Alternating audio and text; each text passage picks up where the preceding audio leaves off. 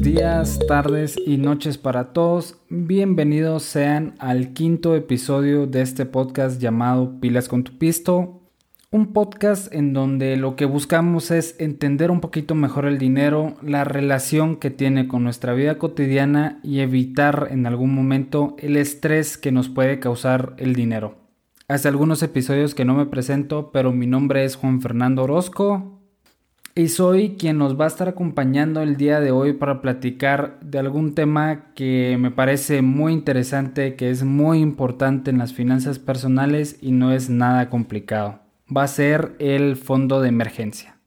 Pero antes de meternos de lleno al tema de hoy, voy a darles un par de anuncios. Como siempre, si tienen algún comentario, si tienen alguna duda o me quieren compartir alguna anécdota, lo pueden hacer al mail pilascontupisto.gmail.com Todos los mensajes que son sencillos de responder lo hago súper rápido y los que requieren un poquito más de tiempo me gusta guardarlos y juntarlos para poder responderlos en un episodio del podcast. Siento que ustedes se merecen tener una explicación muy muy completa. Segundo, y esto más que un anuncio es algo que les voy a pedir a ustedes, es que me cuenten en qué están invirtiendo actualmente. Recientemente he estado buscando nuevos mecanismos de inversión realmente por pura curiosidad para ver si vale la pena compartirles algo por aquí a ustedes y no he estado encontrando mucho. Entonces quiero saber en qué están invirtiendo ustedes, qué se han topado, qué han visto en el mercado. No importa si están en Guate, si están en México, en Estados Unidos o en cualquier lugar del mundo. Realmente me fascinaría conocer a qué oportunidades han tenido acceso ustedes. Recordemos que uno de los objetivos de este podcast es crear la comunidad, crear una comunidad que se pueda beneficiar de la información de todos. Al final lo que busco yo es tratar de democratizar las inversiones. Que se cambie esta idea que está mucho en Guate todavía acerca que las inversiones son para un grupo cerrado, un grupo pequeño de personajes que tienen mucho capital y que ellos son los que pueden conseguir muy buenos mecanismos. Entonces, escríbanme sin pena eh, al mail. Si me conocen, me pueden mandar un, un Instagram y me va a encantar conocer acerca de lo que están invirtiendo. Finalmente, me gustaría también saber su opinión acerca de algo. He estado teniendo esta idea últimamente acerca de mandarles un pequeño correo de manera semanal en donde les dé algún tip financiero, alguna idea que creo que les puede agregar valor. No sería nada muy largo ni les estaría enviando mil mails, realmente es algo muy muy pequeño, un pequeño detalle para ustedes que me escuchan Díganme si les gustaría algo así, si les puede agregar valor o si realmente nos vamos a, otras herramientas. Realmente he estado pensando hasta meterme a hacer pequeñas capsulitas en TikTok. Eh, he visto que es una buena plataforma para este tipo de contenido. Entonces díganme por qué método les gustaría conocer un poquito más de las finanzas o pues si el podcast ya es suficiente, ¿no? Y bueno, ya después de entretenerlos un ratito, vamos al tema del día de hoy. Y como ya les dije un poquito, el tema del día de hoy es el fondo de emergencia. La verdad es que ciertas personas que hablan de, las finanzas personales ven el fondo de emergencia como solo una gran parte. Pero si me preguntan a mí, y esto ya es muy mío, a mí sí me gusta dividirlo en dos partes grandes, por así decirlo. Ambas tienen el mismo objetivo general, que es tratar de reducir el estrés que el dinero en algún momento nos puede causar pero ya el objetivo específico puede variar, ya la manera de lograrlo puede variar también. Entonces, vamos a dividirlo en dos partes para hacerlo más fácil. Y eh, son dos tipos, entre comillas, ¿no? De fondos. El primero lo vamos a llamar fondo de mantenimiento y el segundo lo vamos a llamar fondo de desempleo. Vamos a empezar con el fondo de mantenimiento. Y la idea principal de este fondo es ayudarnos al momento en que nosotros tengamos una emergencia dentro de nuestra casa, dentro de nuestro apartamento, y va mucho de la mano con el mantenimiento del bien físico, por así decirlo. Del mantenimiento de la pintura, de las tuberías, de los electrodomésticos que están dentro de nuestra casa y que nos ayudan en el día a día. Y les voy a contar una historia que me contaron a mí, pero que ayuda mucho a ejemplificar cómo es que nos ayuda el fondo de mantenimiento. Y la historia va de esta manera. Digamos que un día estaba Mario, obviamente Mario es un nombre ficticio, y él vive en una torre de apartamentos. Está teniendo una tarde muy normal cuando de repente le tocan el timbre y se da cuenta que es su vecino de abajo. De entrada ya sabe que algo está mal porque el vecino viene un poco apenado, pero le está diciendo que su techo está goteando. Y como Mario es el vecino que está arriba, sabe que probablemente sea una de sus tuberías. Si han tenido problemas de este tipo, saben que arreglar una tubería usualmente suele ser algo difícil y costoso. Entonces Mario, aceptando la responsabilidad que tiene ahí, decide arreglar la tubería para que su vecino deje de tener este techo que gotea. Afortunadamente Mario había estado ahorrando para comprarse una tele nueva, entonces para pagar la reparación no tuvo que recurrir a un préstamo o en algún caso pagarlo con su tarjeta de crédito. Sin embargo, muchos de nosotros no vamos a estar en esta situación cuando tengamos una emergencia. No vamos a tener un pequeño ahorro que a lo mejor tenía otro objetivo y lo vamos a poder utilizar. Entonces el fondo de mantenimiento entra acá. El fondo de mantenimiento nos va a ayudar a, poder prepararnos para este tipo de imprevistos que van a suceder, lo querramos o no, y vamos a poder reducir este estrés, esta dificultad mental de aceptar que pues se nos va a ir un poquito de dinero en algo que no teníamos dentro de nuestros planes. Y la pregunta del millón es, bueno, ya sabemos que el fondo de mantenimiento nos agrega valor, que el fondo de mantenimiento nos ayuda con estos imprevistos. ¿Qué tan grande debe ser nuestro fondo de mantenimiento? ¿Qué monto debería estar ahí? ¿Qué porcentaje de mi sueldo debería de representar este, este fondo? Y esto va a depender mucho de ustedes. Si, si tienen una casa, creo que debería ser un poquito más grande porque por el mismo hecho que físicamente es más grande que un apartamento, puede haber más probabilidad de que se arruine algo. Sin embargo, creo que un primer ejercicio que vale la pena es compararlo con el, el electrodoméstico más caro que tengamos en nuestra casa. Si tenemos, no sé, una refri que cuesta 2.500 dólares, nuestro fondo de mantenimiento debería ir por ahí. Debería de tener un monto cercano ahí a los 2.500 dólares. ¿Por qué? Porque en dado caso se nos arruine esa refri carísima, vamos a poder eh, comprar otra o la mayoría de los imprevistos que tengamos no deberían de pasar este monto del electrodoméstico más caro. Obviamente, siempre les digo, yo no soy ningún experto, tampoco tengo 30 años de experiencia en cuidar una casa, entonces ustedes pueden tomar una mejor decisión basado un poquito en lo que han vivido y en lo que han sentido. Pero lo que realmente buscamos es saber con qué cantidad de dinero voy a poder reaccionar de una buena manera en dado caso haya una emergencia. Entonces, podemos resumir el fondo de mantenimiento de una manera sencilla. El fondo de mantenimiento es este, esta cantidad de dinero, este monto que vamos a utilizar en dado caso tengamos un imprevisto, tengamos una emergencia dentro de nuestra casa física que incluye los electrodomésticos y que lo pueda cubrir de manera completa, ¿no? Que tratemos de dejar el préstamo como último recurso y que eh, nuestro fondo sirva como un tipo de aseguradora. Y de aquí podemos saltar ya al segundo fondo, el fondo del desempleo, que tiene la misma idea general, tratar de reducir el estrés que en algún momento nos puede causar el tener un imprevisto. Sin embargo, como el mismo nombre lo dice, el imprevisto que tenemos aquí es que nos quedemos sin trabajo. ¿Por qué es tan importante este fondo? Porque para muchos de nosotros el trabajo es el único ingreso, entre comillas, fijo que tenemos mes a mes. O sea, son pocas las personas que tienen diversificadas sus fuentes de ingresos. Entonces, aquí también la pregunta importante es, sabemos cuál es la necesidad. O sea, nos podemos quedar sin trabajo en cualquier momento. ¿Cuánto debemos de ahorrar? ¿Qué tan grande debe ser este fondo? Y yo les recomendaría que el primer objetivo sean tres meses de gastos. ¿Qué pasa si no sabemos nuestros gastos? Primero vayan a escuchar el episodio de registro de gastos, les va a ayudar muchísimo. Y si no, pues hacemos una proyección. Tomamos en cuenta qué son estas cosas realmente indispensables, agua, luz, comida, colegiatura los niños, hipoteca, la sumamos de manera mensual y la multiplicamos por 3 para tener este monto de los 3 meses al cual debemos de llegar con este fondo de desempleo.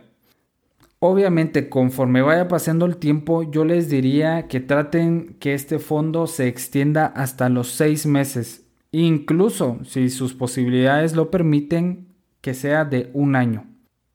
Como ya dije antes, el objetivo principal es darnos tranquilidad, darle tranquilidad no solo a, a mi propia persona, sino que a nuestra familia, porque los imprevistos pasan, sea que me roban el carro, me roban la billetera o que nos despidan del trabajo. Tener este fondo nos va a preparar para esta última situación que mencioné, nos va a preparar no solo financieramente, sino que mentalmente. Ya vamos a saber cómo actuar en dado caso perdamos nuestro trabajo. Y les voy a contar otra historia.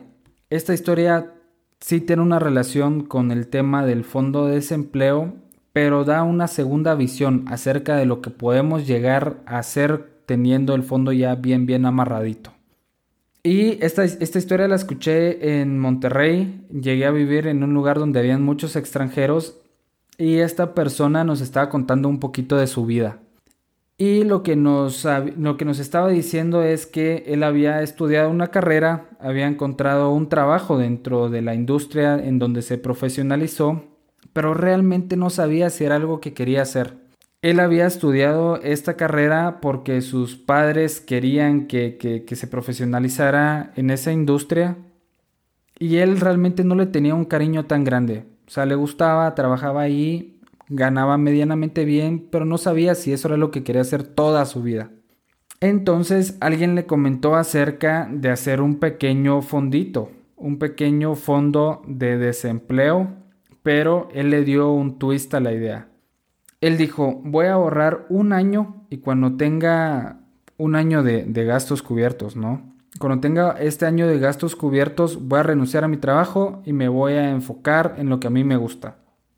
Entonces trabajó, trabajó, trabajó, ahorró un montón y efectivamente cuando, cuando cumplió el año eh, renunció a su trabajo, por eso estaba en Monterrey, se fue a buscar nuevas oportunidades ahí y lo que realmente vale la pena sacar de esta historia es con qué tranquilidad realmente eh, este personaje contaba la historia. O sea, él decía, yo estoy tranquilo porque sé que en algún momento puedo mantenerme por muchos meses más. Y creo que ese es el objetivo del, del fondo de desempleo, tratar de conseguir esta tranquilidad que nada más nos va a dar por medio de un ahorro mensual o semestral o como se les haga más sencillo. Y también creo que es muy importante eh, ponerse a pensar en ello si yo soy, por así decirlo, el responsable de pagos dentro de mi núcleo familiar. Si mi pareja no está trabajando ahorita y yo me encargo de todos los gastos, con más razón yo debería de prepararme para una situación de este tipo porque es imprevista y en dado caso llegue a suceder no solo me va a afectar a mí, sino que a mi familia también. Y las consecuencias no solamente van en, el ámbito familiar, sino que en el ámbito bancario, en dado caso ustedes tengan una hipoteca, también los puede afectar mucho. Si yo no hago mis pagos, voy a empezar a salir en el famoso buro en México y que no es nada más que una empresa que se encarga de revisar si las personas hacen sus pagos y mm, si no los hacen, pues se les bajan los puntos. Creo que en México es por colores. Pero el punto general es que nos va a afectar y nos puede afectar en el futuro también. Porque al momento de pedir otro crédito nos van a decir, ah, mira, no pagaste y pues se les, se les va a complicar un poquito ahí el asunto. Pero no me puedo ir sin darles un pequeño ejemplo ya con números reales acerca de lo que realmente involucra hacer el, el tema del fondo de desempleo. Y para hacerlo más sencillo, vamos a hacerlo con números pequeñitos. Digamos que yo gano mensualmente 100 y ahorita lo que gasto son esos 100. Realmente no ahorro, pero tampoco paso a gastar más de lo que gano. No recurro al crédito. Entonces escucho el quinto episodio de Pilas con tu Pisto y me doy cuenta de que debo ahorrar un poquito y debo crear este fondo de desempleo. Por lo que decido ahorrar el 10% de mi salario mensual, que no es nada más que 10. Entonces, yo sé dos cosas ahorita. Uno, que puedo ahorrar 10 al mes y que gasto en general al mes 100. Entonces, haciendo la mate sencilla, para poder tener un mes de gastos cubiertos, yo debo de ahorrar 10 meses. 10 por 10, 100. 10 son los meses que ahorro, 10 es lo que ahorro mensualmente y 100 es lo que voy a gastar dentro de un mes. Entonces vemos que ahorrar para este fondo de desempleo nos va a tomar tiempo. Veámoslo un ejemplo a 6 meses que es lo que yo les puse que sería un, buen número de, de, ahorro. Si yo quiero ahorrar seis meses de gastos, voy a tener que estar ahorrando el 10% de mi salario mensual por 5 años. Entonces nos damos cuenta que nos va a tomar tiempo, que va a ser algo a mediano o largo plazo. Y es algo que tenemos que hacer constantemente y que no nos tenemos que desmotivar si en algún momento nos cuesta, si en algún momento no lo podemos hacer. Esto es algo que va a tomar mucho, mucho, mucho tiempo. Obviamente si nuestra capacidad de ahorro es más del, del 10%, pues se va a cortar el tiempo. Pero sí hay que recordar que es algo que debemos hacer constantemente, es algo que nos va a traer mucha tranquilidad y es algo que recomiendo mucho. Ya sabiendo un poquito acerca del fondo de desempleo, del fondo de mantenimiento, les voy a dar un par de tips para saber en qué tipo de mecanismos debería yo de invertir el dinero o debería tenerlo ahorrado. Y lo primero va con una de las características que mencioné en el último episodio, que es el momento de salida. El momento de salida es nada más el tiempo en el cual yo puedo retirar mi dinero. Como estos fondos de emergencia es para eventos imprevistos, yo debo de tener siempre la capacidad de retirar el dinero con relativa sencillez tanto burocrática de los trámites que tenga que hacer para retirarlo, como la rapidez, el tiempo en el cual me van a dar el dinero, el tiempo en el cual voy a transformar este mecanismo de inversión en efectivo. Entonces vamos a dar dos ejemplos. El primero es el plazo fijo. Ya lo hemos platicado bastante y sabemos que esto no es una buena inversión o no es un buen mecanismo de inversión para un fondo de emergencia porque en los plazos fijos no podemos retirar el dinero cuando nosotros querramos. Tiene que ser en ciertos momentos.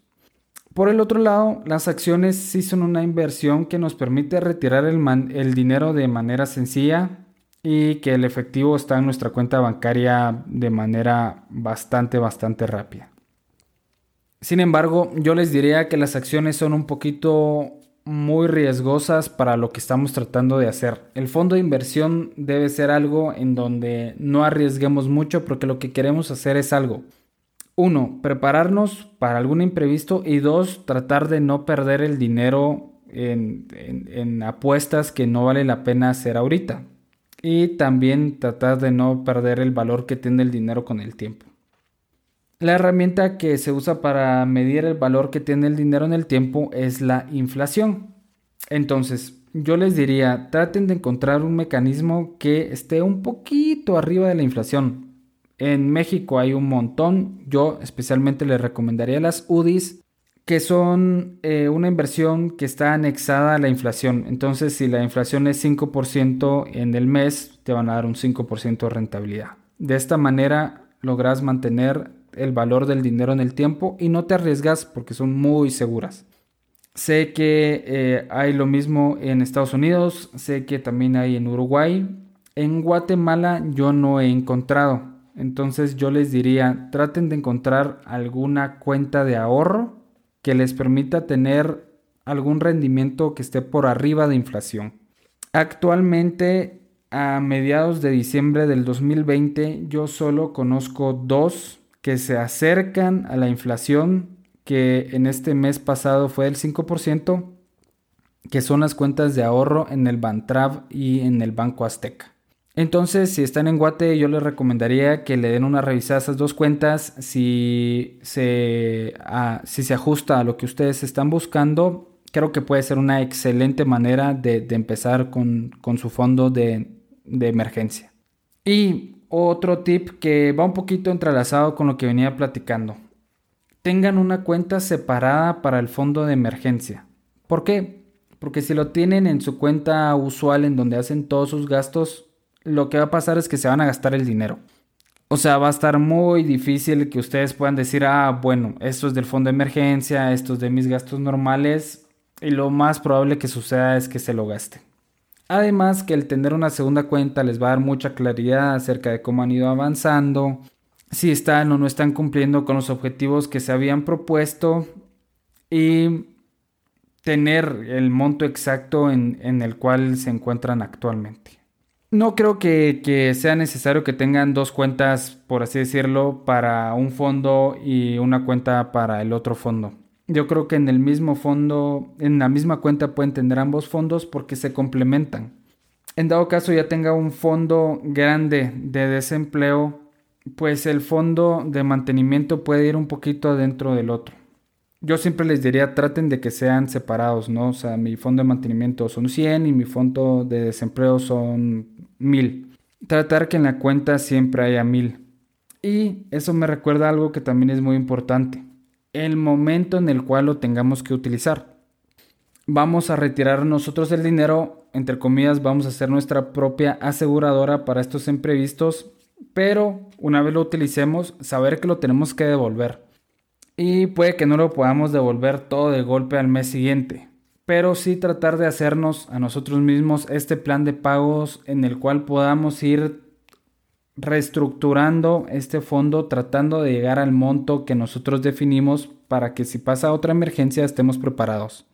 No es eso de que lo vamos a utilizar una vez y ya, porque se nos va a acabar el fondo este, rápidamente, porque los imprevistos pasan y pasan más de lo que nosotros mm, lo esperamos. Entonces, resumiendo ya para terminar, el fondo de emergencia que lo partió en dos, lo que busca es darnos tranquilidad, quitarnos el estrés que en algún momento nos puede traer algún imprevisto. Yo los divido en dos, el de mantenimiento, que sirve para cosas pequeñas de la casa, que debería estar el monto más o menos eh, atado al electrodoméstico más caro que tengamos en la casa y el segundo fondo, que es de desempleo, debería ir atado a los meses de gastos que nosotros querramos estar preparados en dado caso perdamos nuestro trabajo. La recomendación para empezar son tres. Creo que la mediana deberían ser unos seis meses, pero si, van, si tienen un año de, de gastos ahorrados, la verdad es que van a tener una tranquilidad que nada en esta vida se los va a dar. Tengan en cuenta que deben tenerlo en una cuenta que sea fácil retirar el dinero. Deberían de estar en inversiones seguras y traten, hagan lo posible de ponerlo en mecanismos de inversión que den un poquito más de la inflación para que no pierda el valor su dinero. Yo creo que este es el episodio por el día de hoy. Espero les haya quedado muy claro cuál es el tema del fondo de emergencia. Como siempre, si tienen alguna duda, si no me entendieron muy bien ahí la matemática, siempre me pueden mandar un mail a pilascontupisto.gmail.com. Voy a tratar de responderles lo más pronto posible, tratar de ser lo más específico. Y si en algún momento quieren compartir alguna anécdota con nosotros, por favor háganlo. Como se dieron cuenta, eh, a mí me encanta mucho usar historias de la vida real porque nos da este sentimiento de que lo que nos pasa a algunos le puede pasar a otros y podemos aprender de los errores que se han cometido en el pasado.